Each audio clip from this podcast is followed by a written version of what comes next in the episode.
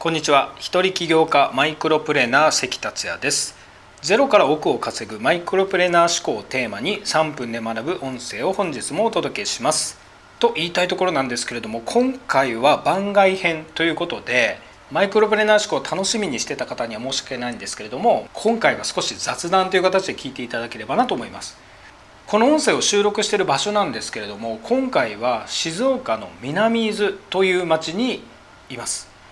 おそらくほとんどの方が来たことない場所だと思うんですけれどもというのもめちゃめちゃ田舎で山に囲まれててお店もほとんどなくて人の数より虫の数がめちゃくちゃ多いようなすごいところです。宮崎も虫は多いんですけれどもいやここはすごいですね。で僕は何でこういう場所にいるかというと月額住み放題のアドレスっていうサービスを利用し始めましてその拠点が今全国で13拠点あるんですけれども今回その拠点の一つの南伊豆っていうところに来た次第です。ここまで来るのにまず東京の品川駅から新幹線に乗って熱海駅で降りましてそこまで大体30分ぐらいですね。熱海駅ってめちゃめちゃ近いですね。熱海駅から各駅停車の普通列車かな。それに乗って約1時間半。終点の下田駅まで行きました。下田駅というとあのペリー来航とかで有名だったとこですね、まあ、着いておおと思いました。そこからバスに乗って30分なんだかんだで4時間はかかってますかね。着いたらこの拠点が最高で温泉付きの家なんですね。温泉は24時間入り放題で家も相当広くて疲れが一気に吹っ飛んだ感じですね。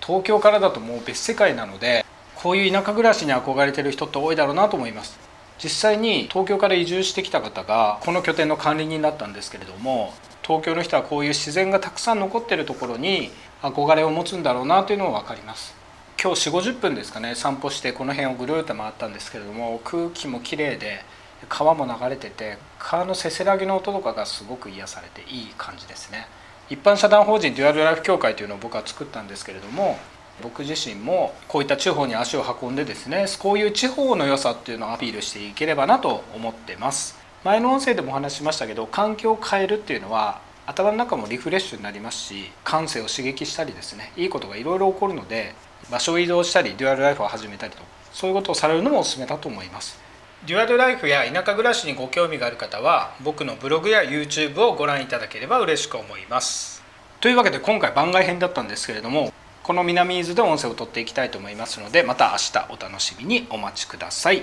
お聴きくださりありがとうございました。それではまた明日。